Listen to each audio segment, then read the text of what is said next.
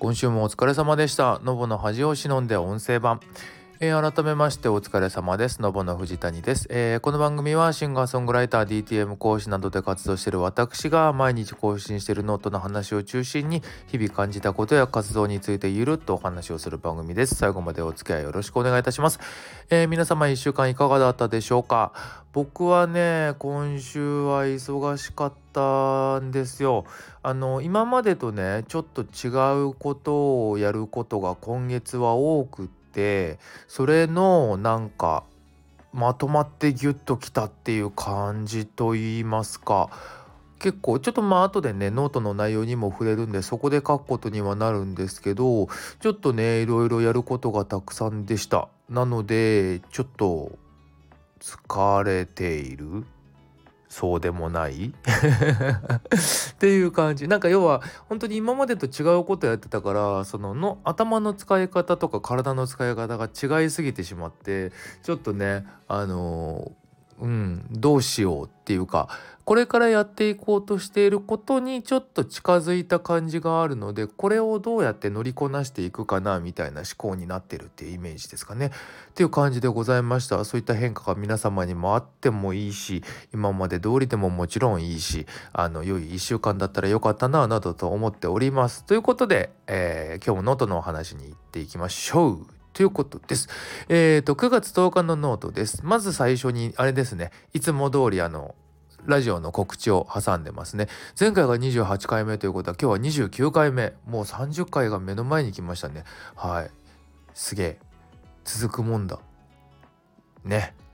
このまま50気がついたら行くんだろうな。行きたいな。っていう感じ。で、本題。えっ、ー、と、早速ね、あのー、さっき言ったことをそのまま言ってます。えー、今月も10日経ってたりする。もう、ラジオのこの収録の時点だと17日なので、さらに7日経ってるんですけど、あの、本当に今月は、ね、前半から人と会ったり打ち合わせがあったりとかいろいろやることがわーわーしていて大変だなっていうことがいっぱいでとても楽しいっていうようなことを書いていたもう枕で話しちゃったからこの話おしまい次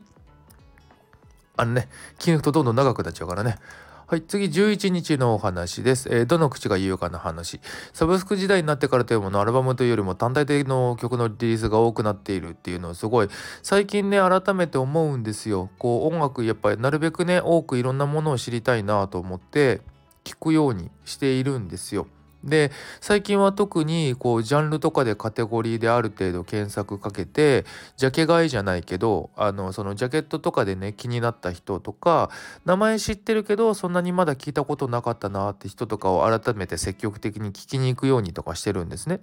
そうすると最近の特にあの昔からいるアーティストさんじゃなくてあの比較的若いというか最近出てきた人とかのそのサブスクのページを見に行ったりするともうほんと1曲単位のリリースしかなかったりするんですよ結構な頻度で。であの僕 Spotify をよく使うんですけど Spotify で1曲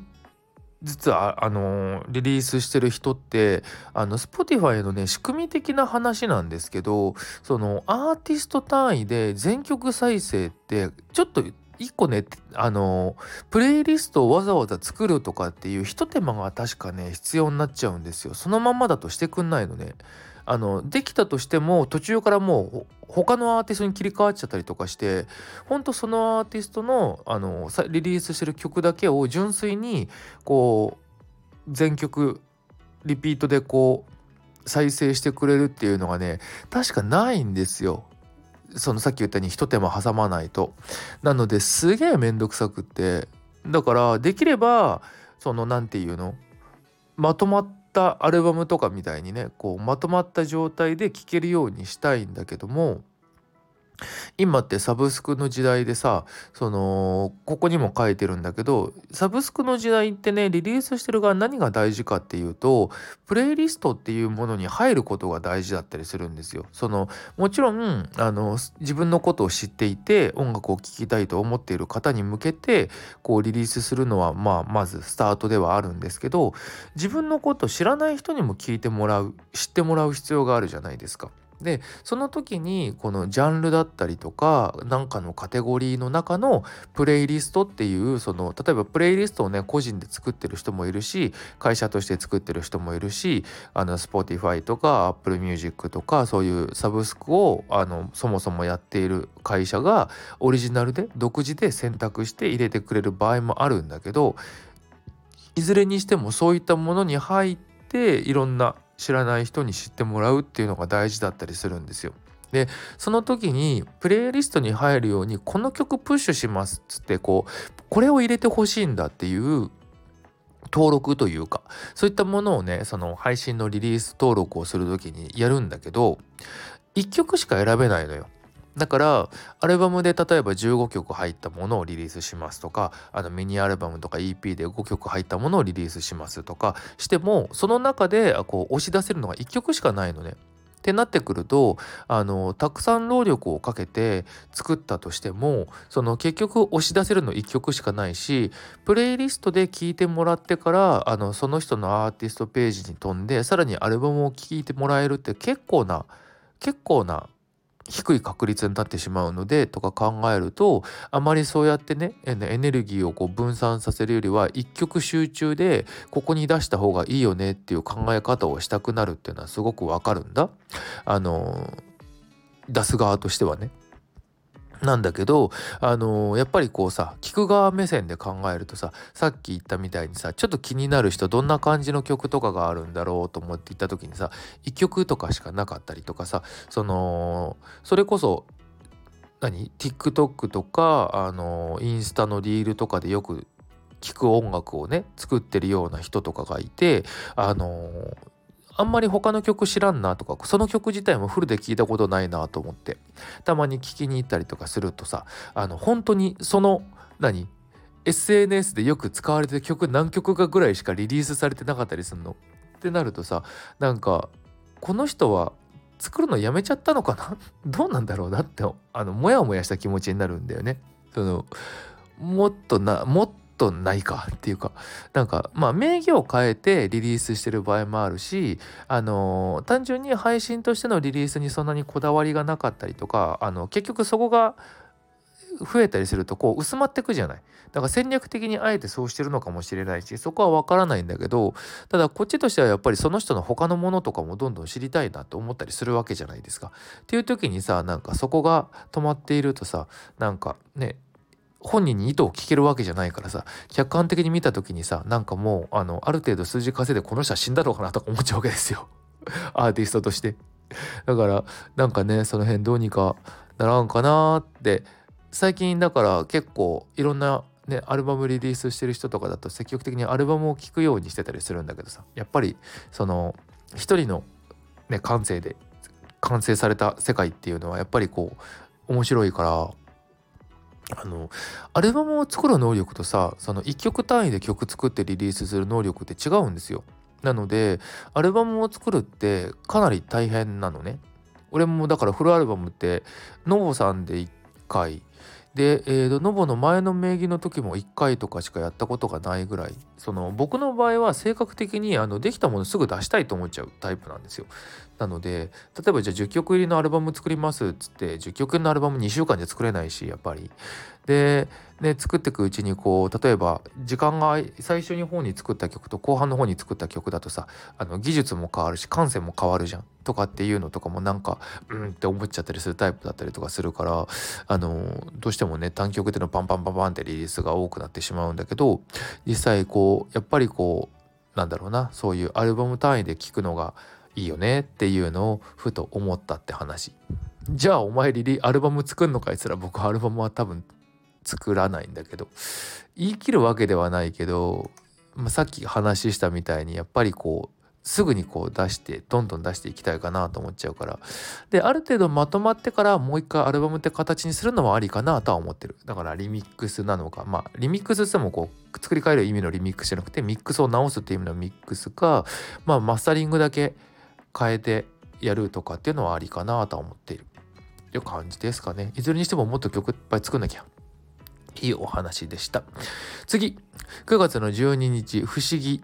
わからんもんよねの話っていう。あの自分から見た自分と人から見た自分って結構違うってよくあるじゃないですか。あの自分がいいと思ってるものがそんなにとかだったりとか自分的にはこうなんかなんか手応えあんまないんだけどなっていうのがこうよく褒められたりとかって結構ねあの人に何人前で何かをこう作ったり出したりやったりする人とかだと経験があるものなんじゃないかなと思うんですけど僕の場合はねあのそういうので言うとあの画像が結構顕著。自分の写真よくあのほら僕も一応表に出る活動みたいなの真似事のようなことをやっていたりするのでたまにこう写真撮ってこう上げたりとかすることがあるわけですよ。っていう時にこう自分のねこう写真を人にを選んでもらう人からもらうことっていうのがある時にさあのー、ああこれ選ぶんだって思うことがすごい多くってなんか自分的にこう何？やっぱほら本人はさこう写りのいいものとかさこう決まってるものっていうのを選びたくなるじゃないですか。なりがちじゃないですか。そういうので言うとさあのそういう決まってない写真って言ったらいいのかな。ふってこう気が抜けてたりとかさなんか変な顔してたりとかさっていうのをこう選ばれることがすごい多くってなんでこれ選ぶんだろうってよく思うんだけどただあの要は人から見た自分ってさ常に見てるじゃないですか。で自分って鏡とか何か映ったものを見る時しか自分の顔って見れないでしょ？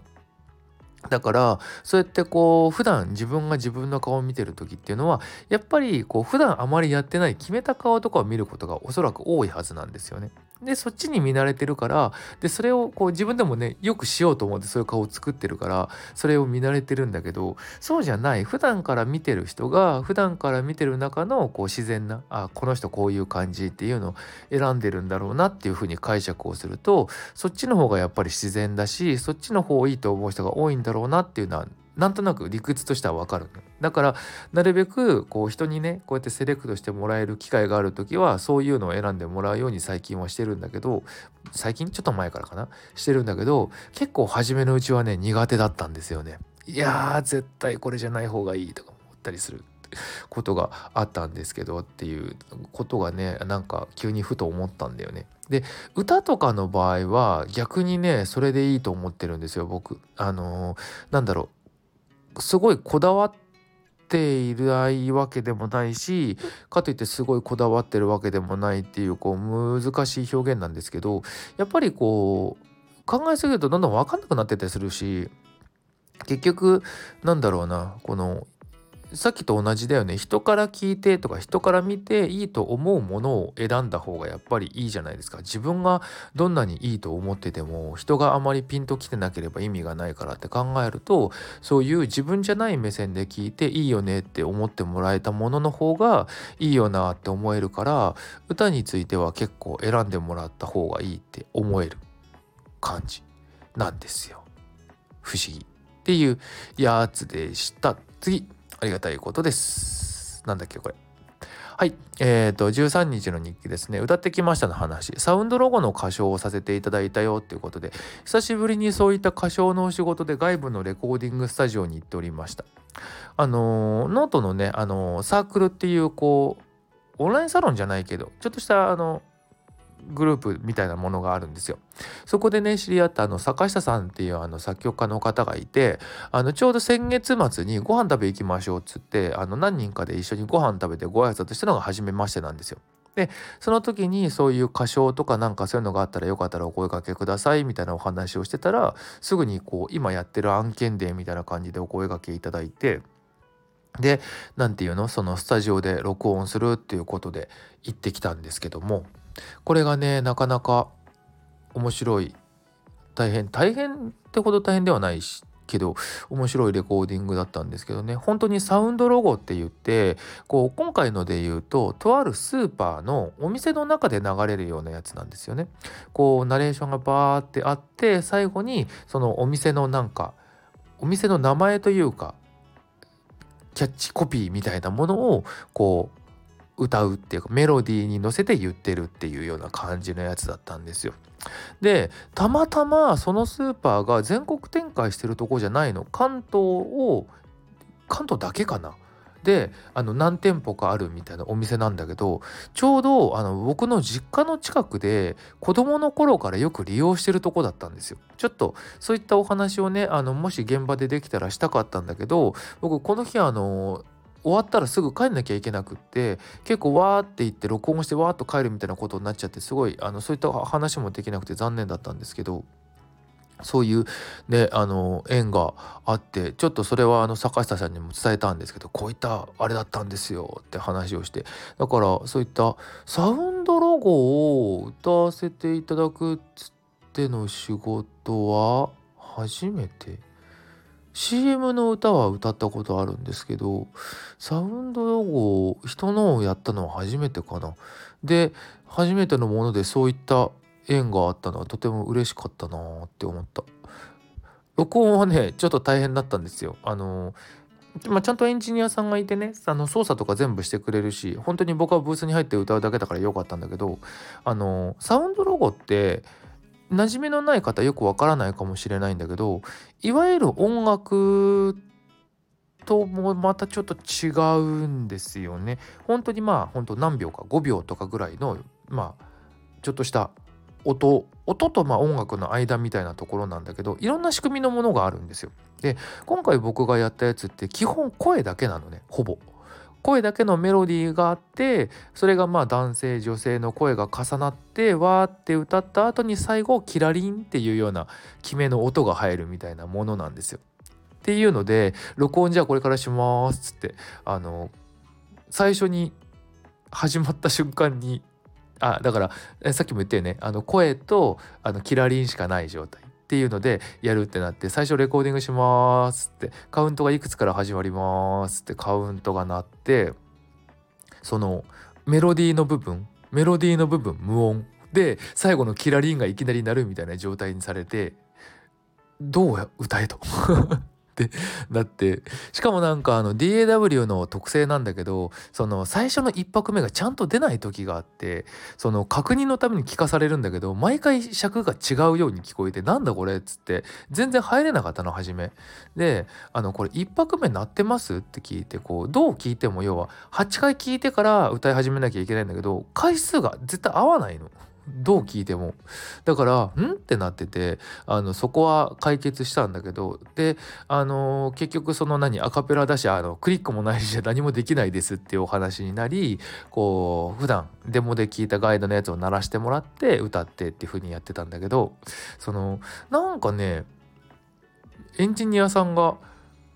あまりそういうの慣れてないのか何なのかわからんのだけどね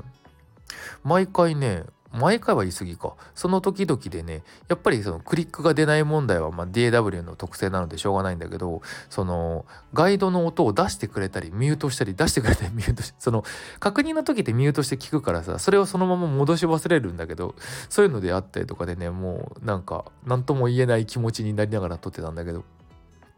でもまあ結構早めにこの30分ぐらいしかちょっといられなかったんだけどその中でなんとか収めることができてこうねこれから仕上げて今頂いてる最中でどんなになるのかなとかちょっとね実家遠いからなかなか聞きに行けないんだけどもしあの行けたら聞いてほしいなとかあの実家の家族とかはまだ近くにいるからあそこ行ってこういうの歌ってんのあったら俺だ俺いるから聞いてとか言おうかなと思ってんだけど。っていう感じ。最近はねこういう最近は前からか。あのこういうなんだろうな。ちょっとしたみんながねわーっと聞けないようなことも密かにやってたりするんですけど。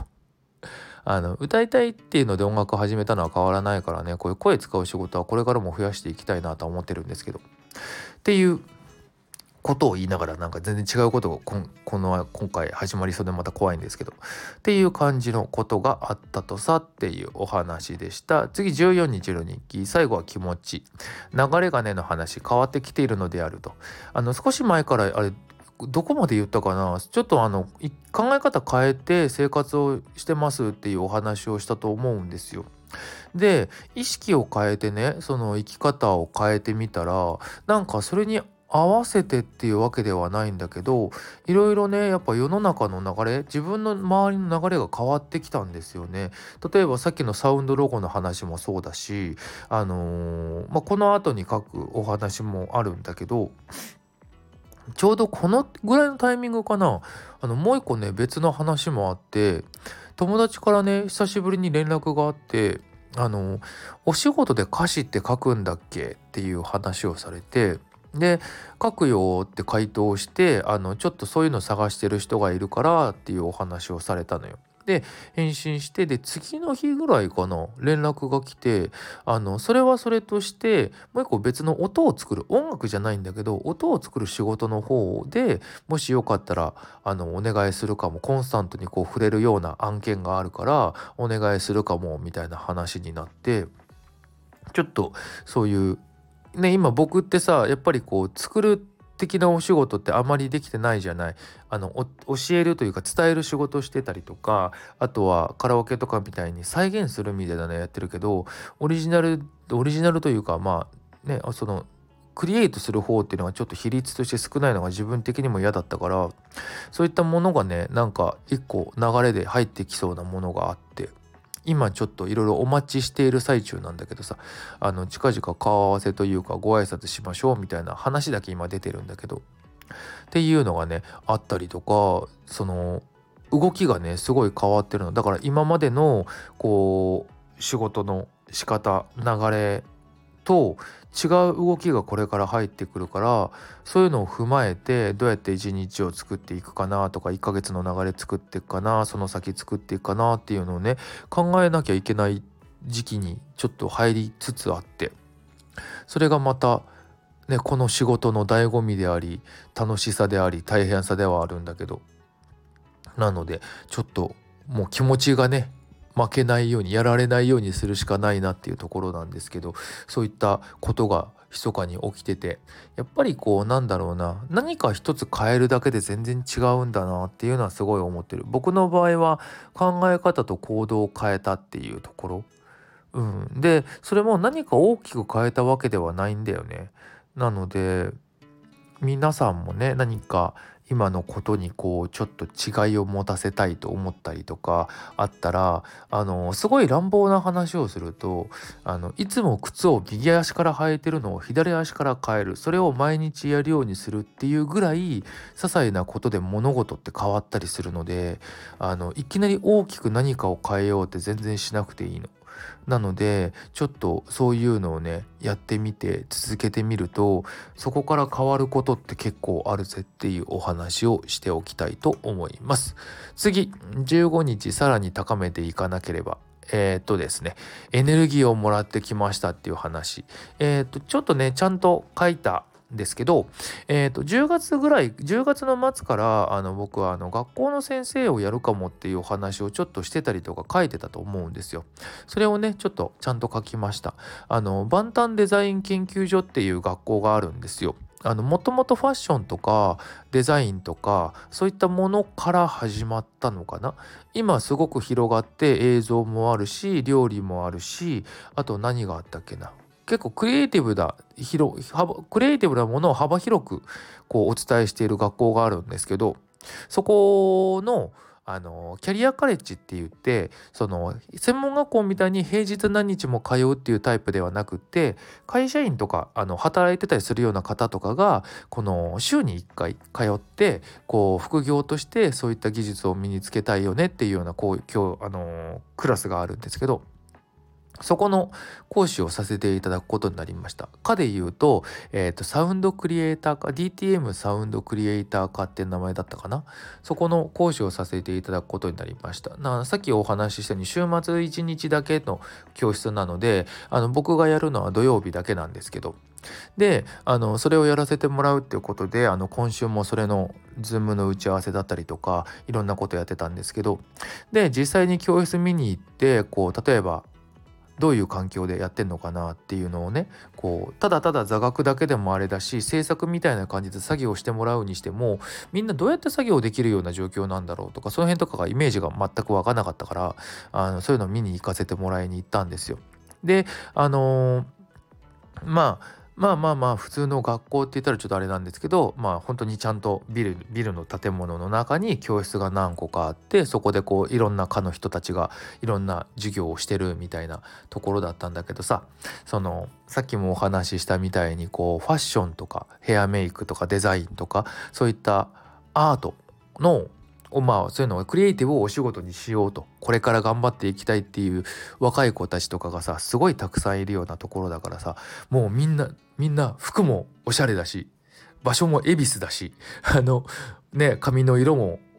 派手だったりとかさあの髪型がおしゃれだったりとかさもうそんな子たちしかいないわけだからあのやばい俺あの講義にする前に服買わなきゃってちょっと思ったぐらいなんだけどさ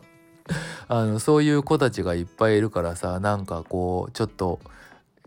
何ですかエネルギーに満ち溢れてんの空間が。それがちょっとああこういうなんか感じ久しぶりとか思ってちょっと楽しくなってしまって。だから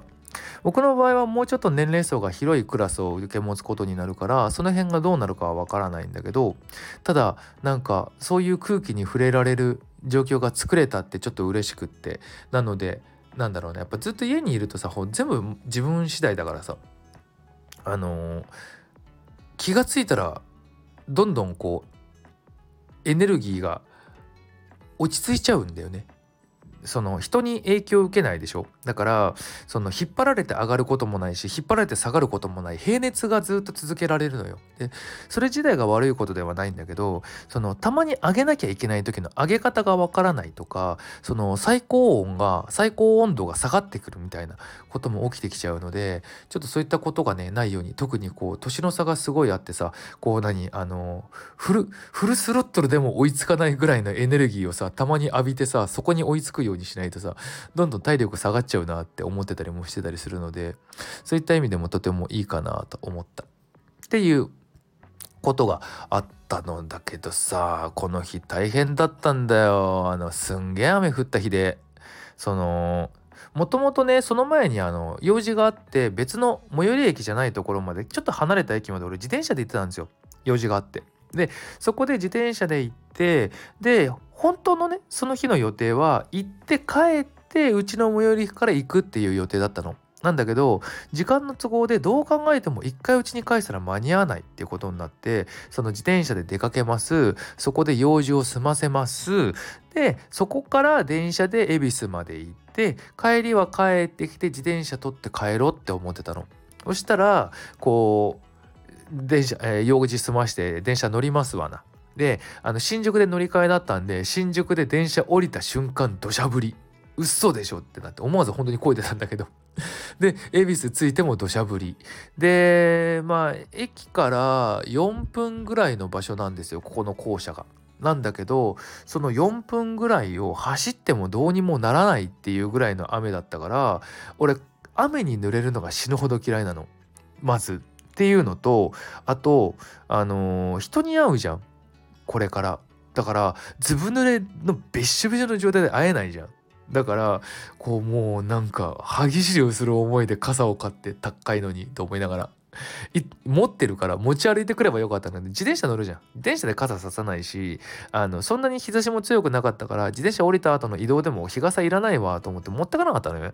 こんなに雨降ると思わなかったから。そしたらそんなでさ結局土砂降りの中さ行ってさ傘は買いましたよ。傘買ってこう刺して行ってさブワーってなんか行ってで入ってでいろいろ見させてもらって帰りもまだ降ってて結構強く。でわーって。でそこで迷ったんですよ。自転車でこう帰ると濡れるよなって。かといってあのー自転車置いて帰ったら後日取りに行かなきゃいけないじゃん。取りに行くために電車乗るの嫌だなっていうのとその電車で行くとちょっと回り道になって帰って時間かかるしめんどくさいから自転車で行ったのはそこまで。なので嫌だなと思っててこう電車からこう外の様子見ながらずっと考えてたんですよ。あのどっちで行こうかなどっちで行こうかなで実際直接帰るのと取りに行くのでもう乗り換える場所も変わってくるわけだから余計にこうどうしようかなと思いながら一旦自転車の駅まで行ってダメだったら乗り換えて帰ろうと思ったの。で着いたら、まあ、全然雨も弱まっててなんなら帰る途中で止んだから勝ったと思ったんだけど結構ね大変な一日。ゲリラ豪雨結構ねあの食らった人も他にもいるんじゃないかなと思うんだけどそんなことがありましたっていうお話。とりあえず来月末からだそれまでに準備いろいろまだしなきゃいけないことがあるんだけど頑張っていこうと思います。まだなんか生徒さん募集してるらしいので興味ある人いたら是非入学して くださいという感じです。最後。16日のお話です。甘えてる場合ではないのだが、緊張したいの話。マイペースにのほほんと生きさせていただいてる私ですということで、あの、さっきの話につながるんだけどさ、あの、自分のね、空間だけで自分のペースで仕事してると、本当に常に平熱でいられるんですよ。で、逆に、さっき言ったように、平熱でいるがゆえの良くなさもあって、こう、自分で自分を奮い立たせないと、こう、上がらないんですよ。だけど、やっぱりこう、限度があると。いうことがあってちょっとなんかそういう緊張させてくれる人とか何かないもんかって思ったりするんだけどさ。ただそのプレッシャーに追い込まれ続けると俺もう嫌だってなっちゃうから。そこのバランスも難しいですか。もうこういうこと言ってる時点でダメな人間なんだけどさ。なんかねそういうこうちょっと変な汗をかくというかやべえっていう感じの体験をする時間をくださいって思ってるのが今。まあそのね講師のお仕事の時にちょっとその辺がまた新しいことになるから変な汗かくかもしれないしとかこれからさっきお話ししたちょっとよそから入ってきてる別のお仕事のところとかも俺やるやらせてくれとは言ったけどどこまでできるかとかあのそれを専門で学んできてるわけではないから結構大変なことになるのはもう目に見えてんだけど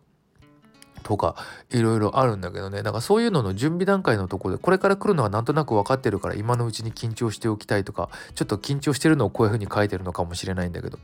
ちょっとそういうことがあってね。あの、いろいろ変わってきてるのでこれからもどんどん変えていくためにはちょっとそういう環境を作りたいなと思っているという感じでした。というお話。以上。30分。ちょっと過ぎた。はい。という感じでね、今日もやってまいりましたので、また、あの、ぜひぜひ、あのー、これからもお付き合いいただければと思います。えっ、ー、と、いろんなね、こんな曲聴きたい、こんな曲作ってほしい等々あったら、あの、ご相談ください。えっ、ー、と、依頼のものについては、あの、まずは相談からでも全然大丈夫なので、ぜひお声掛けください。えラジオの感想もお待ちしております。あのいろんなリアクションとか、あの、こんな話してほしいとかもしていただけると、このノートの話からね、全然広げていくこともできるし、なんならノートに書いた上で話をするってすると、僕の方でもさらに深まったりもできるので、あの、そういったこともしていただけると嬉しいな、などと思っております。という感じで、来週も頑張っていきましょう。それではまた。